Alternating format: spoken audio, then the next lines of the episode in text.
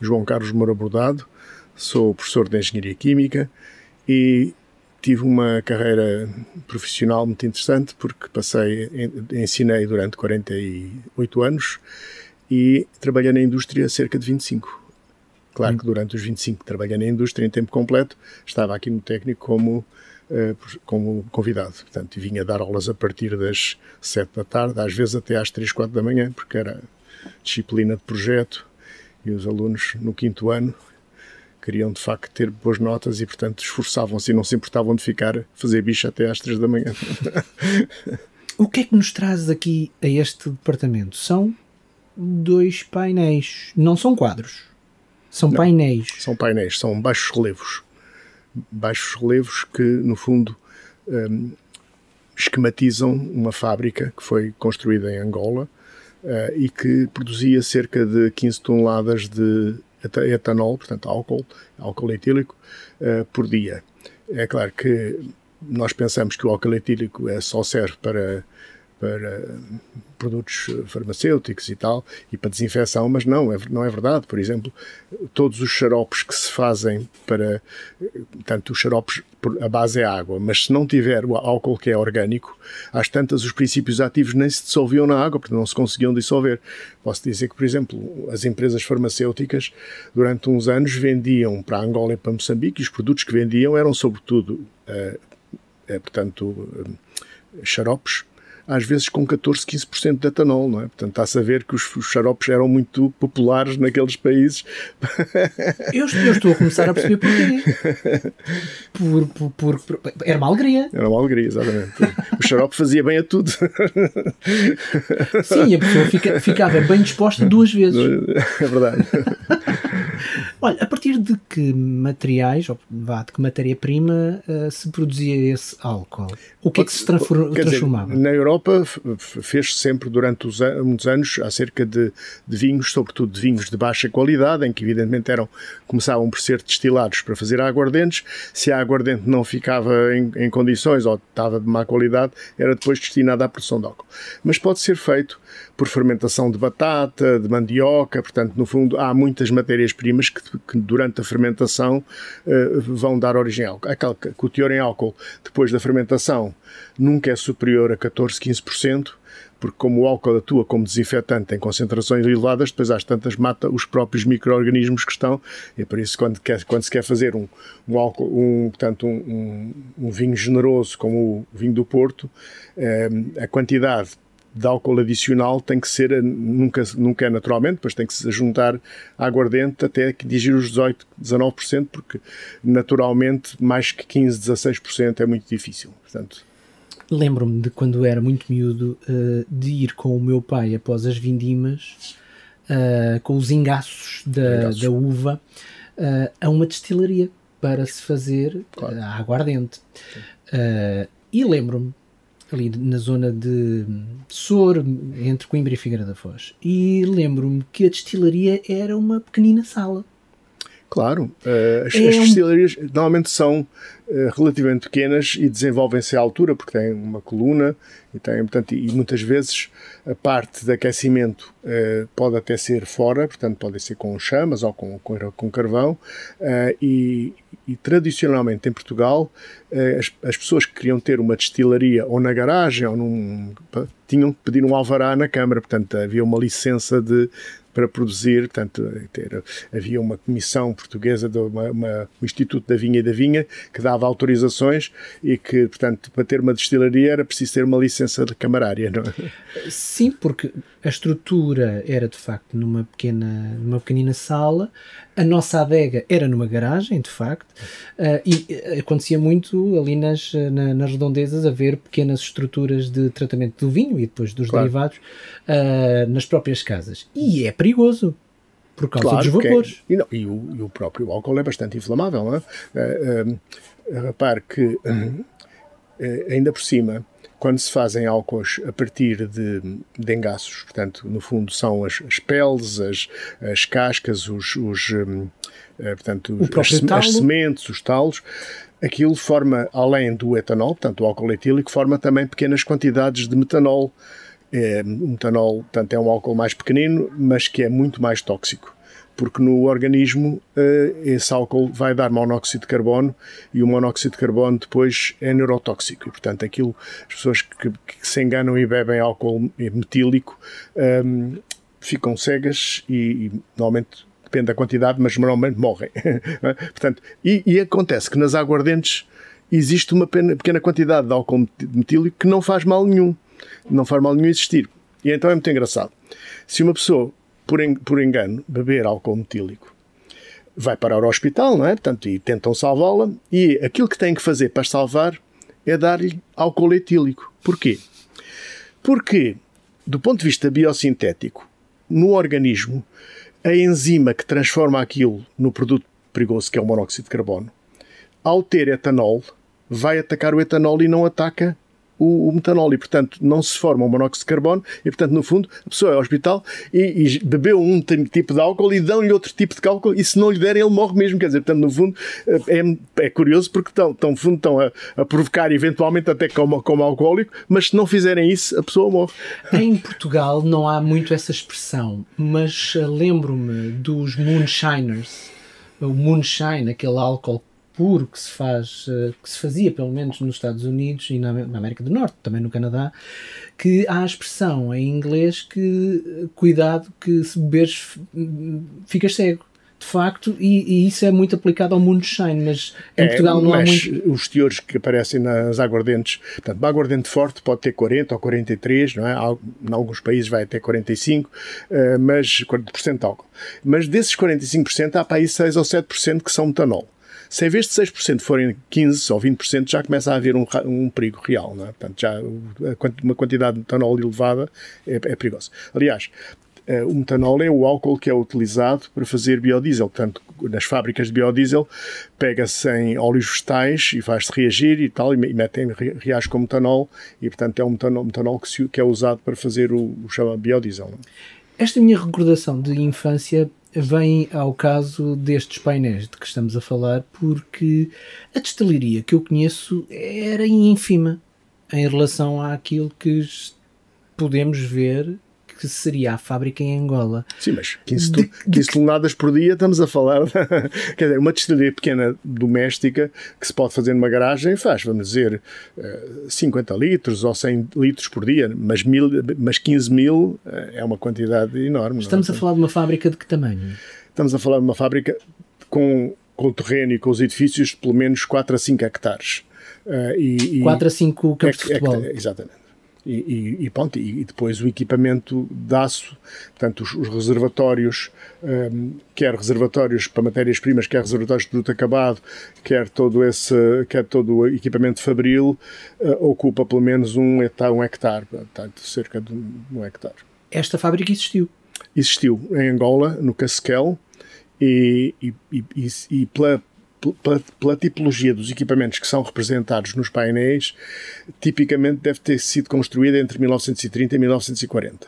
A partir da, da década de 50, o tipo de, de, construção já, já era diferente, já não se usavam tanques com reforços horizontais, já usaram tanques soldados, que eles ainda são tanques rabitados, portanto, eh, e portanto há ali um, por outro lado, o álcool que se fazia na altura era um álcool a 96%, porque eles ainda não separavam o azeótropo, portanto, e atualmente já se faz álcool a 99%, portanto, no fundo, a tecnologia a partir da década de 50 evoluiu e, e, e olhando para a, para a estrutura do, do equipamento que ali está, aquilo foi de certeza construído na década de 40.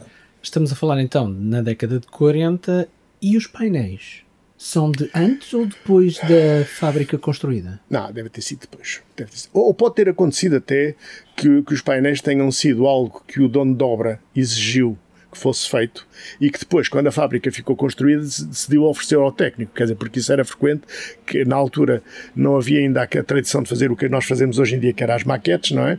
E, portanto, às vezes as fábricas exigiam à empresa construtora que fizesse painéis e tal, pronto, e pode ter acontecido que o dono da, da obra depois mais tarde tivesse dito, epá, não, pronto, em vez de os ter aqui, vou oferecê-los a uma escola onde os alunos têm a oportunidade de ver como é, portanto, é, é provável que tenha sido uma oferta que foi feita ao técnico. Há quanto tempo estão ali naquelas paredes? Não, não, não, tenho a certeza, mas quando eu entrei no técnico em, em, em 68, como aluno de Engenharia Química, já uh, já estavam lá. Portanto, já estavam lá e já tinham, já tinham algum pó, suspeito que já estariam para aí há 10 ou 12 anos ou mais. Não é? Então, voltemos lá a 68. O aluno João Carlos entra pelas portas do técnico, desce aquelas escadinhas que vêm da Alameda, da, da, da Praça Central, uh, e depara-se com aqueles painéis. Passou por eles ou olhou para eles? Não, aquilo era, era algo que nós uh, contemplávamos com um certo interesse, porque, evidentemente, uh, os alunos de Química normalmente estão, sobretudo da química, da engenharia, estão preparados para mais tarde vir a fazer fábricas que produzam produtos farmacêuticos, produtos químicos, produtos para detergentes, eh, enfim. E, portanto, evidentemente, verem uma fábrica de um produto tão básico ou tão elementar como o etanol, de facto é, é interessante, não é? Portanto, de facto, os alunos olhavam para aquilo com alguma admiração, é? E questionou-se como eu ou sabia imediatamente do que é que estávamos a, já tinha alguma formação? Não, uh, quer dizer, há ali uma série de pormenores que o aluno de Engenharia Química só vai a perceber-se porque é que é importante que seja daquela forma ah. quando começa a ter um conhecimento. Aliás, como sabem, o ensino de Engenharia no técnico começa por ter uma base muito forte em Física e Química, e, e mas Química básica de laboratório. Depois a, part, a, parte da componente de Engenharia começa um bocadinho a partir do terceiro ano, não é? Portanto, o terceiro, quarto e quinto é que de facto dão uma maior componente de Engenharia. Eu estava aqui a tentar transportar uh, os 15 mil litros para uma cisterna. É, para... é, é, quase uma cisterna completa. As, as cisternas completas normalmente têm uh, eh, 20, 20, mil litros. Portanto, 20, mil litros. 20 mil litros. É quase um caminhão então de É quase álcool um caminhão cheio. Exatamente. Por dia. Por dia. Hoje em dia uma destilaria uh, pode produzir mais? Industrial, industrial, muito mais, muito mais. Muito mais. Estamos a falar de... Uma fábrica de álcool pode produzir 20 a 30 vezes mais. 20 a 30 vezes mais. É, esta aquela, aquela é uma fábrica de álcool pequena, relativamente pequena. Mas também devo dizer que hoje em dia mais de 90% do álcool etílico é produzido a partir do etileno. Isto é, nas refinarias eh, faz-se faz uma série de produtos químicos e depois os resíduos vão para umas unidades chamadas de cracker, crackers e os crackers transformam aquilo em dois gases que são o etileno e o propileno que são separados. E depois o etileno que é uma estrutura química já muito parecida com o, com o etanol, com o álcool, é oxidado uh, a etanol. Portanto, a quantidade, é claro que se eu for comprar álcool para eh, fazer um ajuste de quantidade de teor de álcool numa, num vinho do Porto ou num vinho de Carcavelos, uh, vou usar álcool de, que vem, de, que, que, que, vem da, da, da, uva ou que vem, de, digamos, do, não vou usar álcool que venha do petróleo, não é? Uhum. Isso é engraçado porque a única maneira de distinguir, do ponto de vista químico, são praticamente iguais. A única forma de distinguir é que o carbono, num caso é carbono 14, portanto é carbono, eh, é carbono muito antigo, no outro caso é, portanto, o teor de carbono 14 do isótopo é diferente. Sim. E isso aqui, o, o, digamos, o, o, departamento do técnico que fica ali ao, ao, pé do antigo reator nuclear consegue fazer essa distinção, mas não é de facto fácil, porque todas as reações químicas são exatamente iguais, não é? E eu estava-lhe a fazer aqui um gesto, uh, incorretamente, porque é um podcast e não, não tem imagem, mas estava-lhe a fazer aqui um gesto se o cheiro será igual. Não, não, é exatamente igual. O cheiro é exatamente igual. É? É, exatamente igual. É, Vindo de duas origens completamente diferentes. duas origens completamente diferentes. Do ponto de vista da estrutura química, por análise química é exatamente igual. Quando eu faço análise isotópica, portanto, determina a quantidade dos, dos isótopos diferentes, verifica-se que de facto uh, o isótopo tem. Aliás, é uma, uma, uma, é uma análise que também se faz, por exemplo, uh, para ver se uma determinada quantidade de água do subsolo que estava numa, numa rocha, se é água que foi para lá recentemente e, portanto, veio de um rio ou assim, ou se é água que está lá, por exemplo, água congelada na, na Antártida que está lá há 20 mil anos ou há 50 mil anos na forma de gelo, tem de facto uma composição isotópica diferente da água e, portanto, consegue-se fazer a datação. Isto é, consegue-se datar, bom, datar, quer dizer, não consegue datar ao ano, mas consegue-se datar há centena de anos, se é de, há 20 milhões de anos ou se é há 30 milhões de anos, e consegue-se ver quando é que essa água ficou imobilizada no. Professor, como é que era o técnico em 68? O, o técnico tinha uma estrutura muito liberal, isto é, cada pessoa, cada aluno organizava-se eh, como queria e tal, e às aulas que queria, não havia faltas, os alunos não tinham faltas, mas é claro, mas que se, não se organizava e se deixava atrasar nas matérias, uh, uh, de facto depois não conseguia passar de ano quando chegasse ao exame, não é? Eu entrei para o curso de Engenharia Química em 68 e entraram comigo 300 alunos, no segundo ano olhávamos uns para os outros e diziam, mas já somos só 70, onde é que estão os outros? Não resistiram. E de facto os alunos não, não, não tinham, tinham portanto, desde que chumbassem mais que três disciplinas já não conseguiam passar de ano e portanto havia ali um grosso de alunos que não tinham conseguido passar para o segundo ano. E repetiam? Repetiam. E, mas não repetiam mais que três ou quatro vezes, depois prescreviam. Tinham, se repetissem mais que três ou quatro vezes, eh, eu, eu posso dizer que tive, quando se fez o curso de engenharia farmacêutica, que é um curso dado a meio, meia pelo técnico por farmácia. Tive umas reuniões com, com os professores de farmácia com, e com, com, com o diretor da, da, Escola de Farmácia do TEC, da, da Universidade de Lisboa, e, e lá às tantas confessou-me. Eu fui aluno do técnico, mas aquilo da matemática e da física não consegui e acabei por depois no segundo ano ir para a farmácia. Portanto, havia ali muita gente que até tinham sido bons alunos no liceu, mas que de facto, ao, é, porque era uma quantidade de matéria muito grande e a pessoa ia logo acompanhando ou então não ia conseguir passar. Eu perguntava isto de uh, se havia muitos repetentes, porque então o primeiro ano estava sempre muito carregado muito, de novos muito, alunos, muito, de, de alunos. Muito carregado. E havia, e havia sempre muitas turmas de muitas turmas de primeiro ano e já muito menos turmas de segundo ano, exatamente. Então, de 300 para 70 e no terceiro ano? No eh, desses 70, eu diria que chegavam ao fim Uh, pá, aí 50, 60. Quer dizer, depois uh, havia ali uma espécie de um filtro e ali é que era feita a seleção. Depois os que tinham resistido já progrediam de uma forma mais ou menos pacífica. O primeiro impacto era o maior. O primeiro impacto era o pior. E lembra-se dos cadeirões ou não? do primeiro sim, ano? Sim, sim, a, a matemática, a física, aquilo, a, a, portanto, a matemática e a física eram sempre cadeiras muito pesadas. Eu posso contar o exemplo de, de uma portanto, o assistente de química, de hum, matemática, eh, na primeira aula, estavam bem 60 ou 70 alunos, olhou assim por cima e tal, e diz assim: ah, estamos aqui mais que 50, se passar um já estamos acima da média. Professor, com aqueles painéis, tem alguma história em particular? Não, os painéis de facto eram icónicos na medida em que se via, via os alunos de facto. Muitas vezes tínhamos que esperar que a turma anterior saísse do, do, do anfiteatro de Química e, portanto, estávamos ali um bocado e grande parte das pessoas estavam a, dizer, a, a apontar pormenores do que, que ali, tanto porque é que aquilo, porque é que a bomba ataca está ali numa cova eh, naquele sítio e tal, portanto, a, a, a questionar-se sobre coisas que viam nos painéis e que não percebiam bem como é que funcionavam, não é? Porque é que os tubos estão em S e parece um labirinto? Claro. Já agora, porquê é que os tubos estão em S e parece um labirinto? Os tubos estão em S porque aquilo era um sistema de arrefecimento. Uh, que é um arrefecimento a ar, portanto os tubos estão quentes, portanto o ar que está na proximidade dos tubos tem tendência a subir, porque fica mais, menos denso, não é? Portanto, e, portanto aquilo no fundo é esse ar que está a subir que promove o arrefecimento, em vez de ser um permutador de calor em que entra a água de um lado e tal e arrefece por, com água, naquele caso o arrefecimento era um, arrefecimento, era um, era um arrefecedor. Já agora, e para uma pessoa que não percebe do que está ali naquele esquema, uh, há alguns elementos que têm cores variadas, com Sim. três cores. É só uma opção estética? Não, não. Uh, tipicamente na, na, indústria química nós atribuímos a, portanto, uma determinada cor ao produto principal, portanto, neste caso seria à matéria-prima e ao etanol. Depois, tudo quanto é água de refrigeração, normalmente é verde. Tudo é, quanto é ar comprimido, é, são tubagens azuis.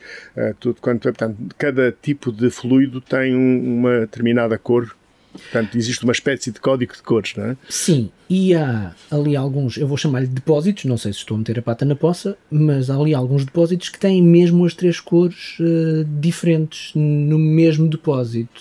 Sim, portanto, portanto, pode acontecer que, por exemplo, na matéria-prima em que o etanol ainda não está separado da água, é natural que apareça a cor correspondente ao etanol e a cor correspondente à água, não é? para depois aparecerem já separadas noutro sítio. Isso quer dizer que era um depósito onde se juntavam? Exatamente, onde ainda os produtos ainda estavam misturados, a matéria-prima continha quer, quer água, quer, quer etanol, não é? Portanto, tinha Portanto, aquelas cores não são uma opção estética? Não, não, é, é portanto, é, é, é, tradição, de facto, no, quer nos desenhos, quer nestes tipo de, de sinóticos, de painéis sinóticos, por pôr com as cores eh, correspondentes, portanto, haver um código de cores, não é?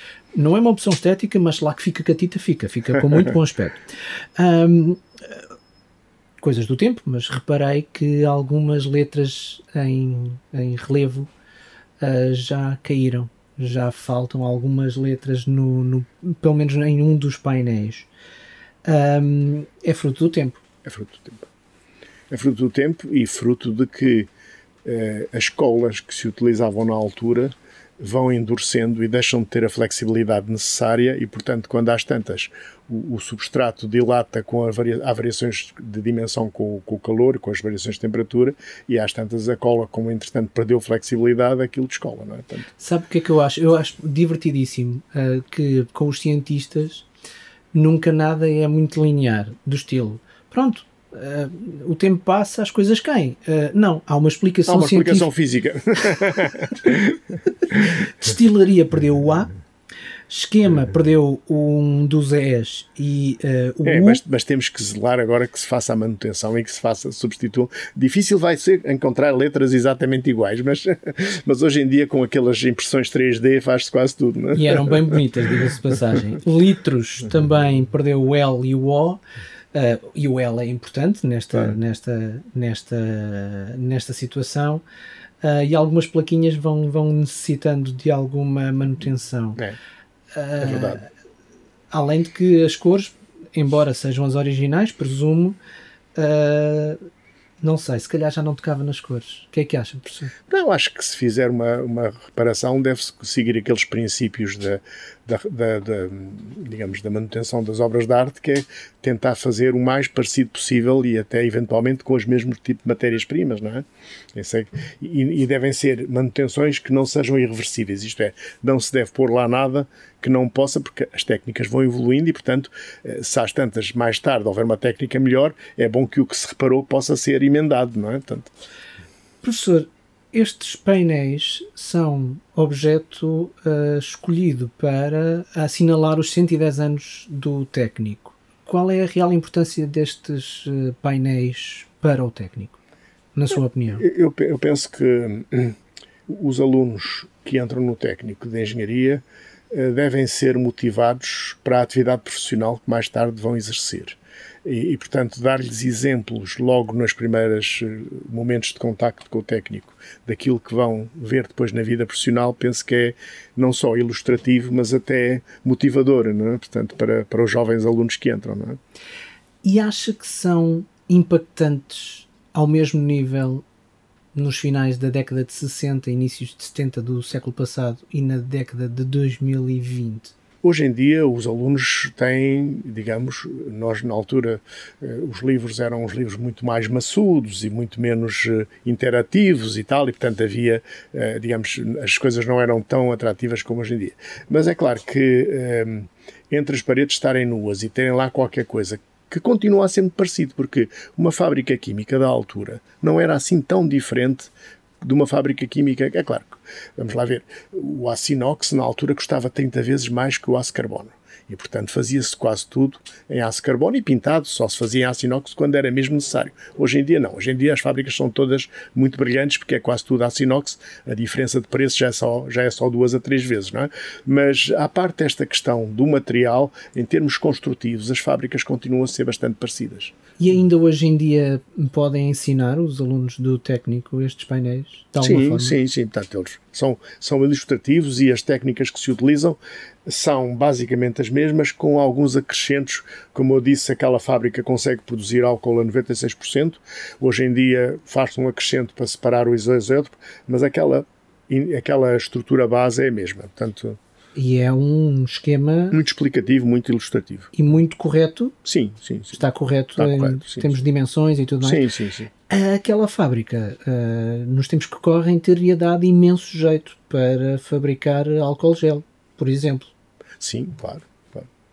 Porque o álcool gel, na prática, é álcool com uma pequenina quantidade de água, com uma pequena quantidade de glicerina para a pele não secar e com um, com um bocadinho de, de um agente oxirredutor para evitar que, que não haja formação de aldeídos, enfim, portanto tem ali uma pequena quantidade de uns aditivos, mas na prática 70 e tal por cento é, é álcool. É? Portanto, esta, esta fábrica que vemos nos painéis uh, poderia ter ajudado, nos dias que correm. Claro, claro, e, e, e importou-se quantidades enormes de álcool é? que poderiam ter sido feitas eh, a partir dos engases, exatamente. É? Já agora, quanto tempo é que demoraria a fazer uma coisa destas? É, duas pessoas, pá, aí dois meses ou três. Dois meses ou três, portanto não é assim uma coisa. Não, não, não. Quer dizer, não, não é trivial. No fundo, moldar em gesso, obriga a fazer a pasta de gesso, ter um moldezinho é, feito, depois deitar, depois aquilo, é, depois é depois descolar e colar. É, e o esquema ao lado. O esquema ao lado, exatamente. Portanto, aquilo de facto é, tem ali muita mão de obra. E aquilo, eu, eu, presumo que aquilo te, seja tudo feito, peças tudo feitas em gesso, depois coladas e, e, e depois pintadas por cima. Portanto, aquilo é, tem que ser feito peça a peça, não é? Quase certeza são peças de gesso moldadas uma a uma, portanto tiveram que fazer os moldes individuais, depois foram coladas não é? e depois foi pintado por cima com os, com os diferentes cores. Portanto, acaba por ter uma mão de obra muito significativa. Do tempo do jovem João Carlos até hoje, já passaram uns anitos? Sim, muitos Poucos. já passaram uns anos. Poucos. um, quando lá passa, e julgo que passe lá várias vezes, uh, olha para os painéis com que sentimento?